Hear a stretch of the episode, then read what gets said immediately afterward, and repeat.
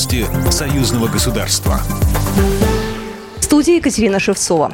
Член комиссии парламентского собрания по международным делам миграционной политики и связям с отечественниками Леонид Слуцкий и заместитель председателя этой комиссии Леонид Калашников указом президента получили ранг чрезвычайных и полномочных послов, сообщил журналистам председатель парламентского собрания Вячеслав Полотин. Он отметил, что это высокая оценка повышения роли парламента. Такое происходит впервые в отношении действующих депутатов, добавил Володин. Власти Великобритании ввели запрет на импорт железа, стали вооружений из Беларуси и расширили ограничения в отношении калийных удобрений. Об этом говорится в пояснении для импортеров, опубликованном на сайте правительства Соединенного Королевства. Новые санкции на импорт из Беларуси вступили в силу 5 июля 2022 года.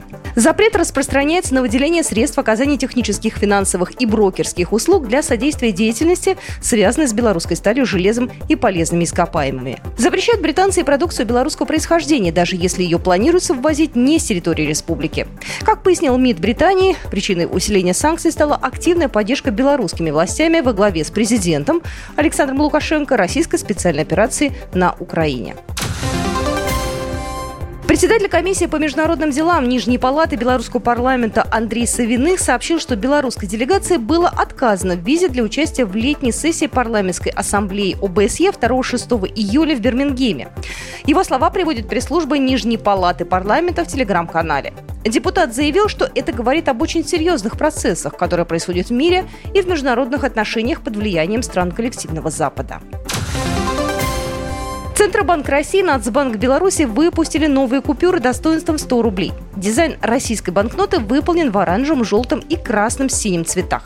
На ней изображены самые узнаваемые достопримечательности Москвы. Ржевский солдат запечатлен не только в искусстве, но и на денежных знаках. До того, как купюра массово попадет в обращение, банкам нужно настроить банкоматы, терминалы и кассовое оборудование для распознавания новых купюр. Поэтому, как заявил заместитель главы Центробанка Сергей Белов, в заметном количестве новые банкноты появятся лишь после адаптации оборудования. Однако новую российскую банкноту уже начали постепенно вводить в обращение. По своей концепции дизайн новой банкноты внешне схож со своей предшественницей образца 2009 года, который которое также находится в обращении и является законным платежным средством. Программа произведена по заказу телерадиовещательной организации Союзного государства. По вопросу размещения рекламы на телеканале «Белрос» звоните по телефону в России 495 637 65 22. В Беларуси плюс 375 44 759 37 76. Новости Союзного государства.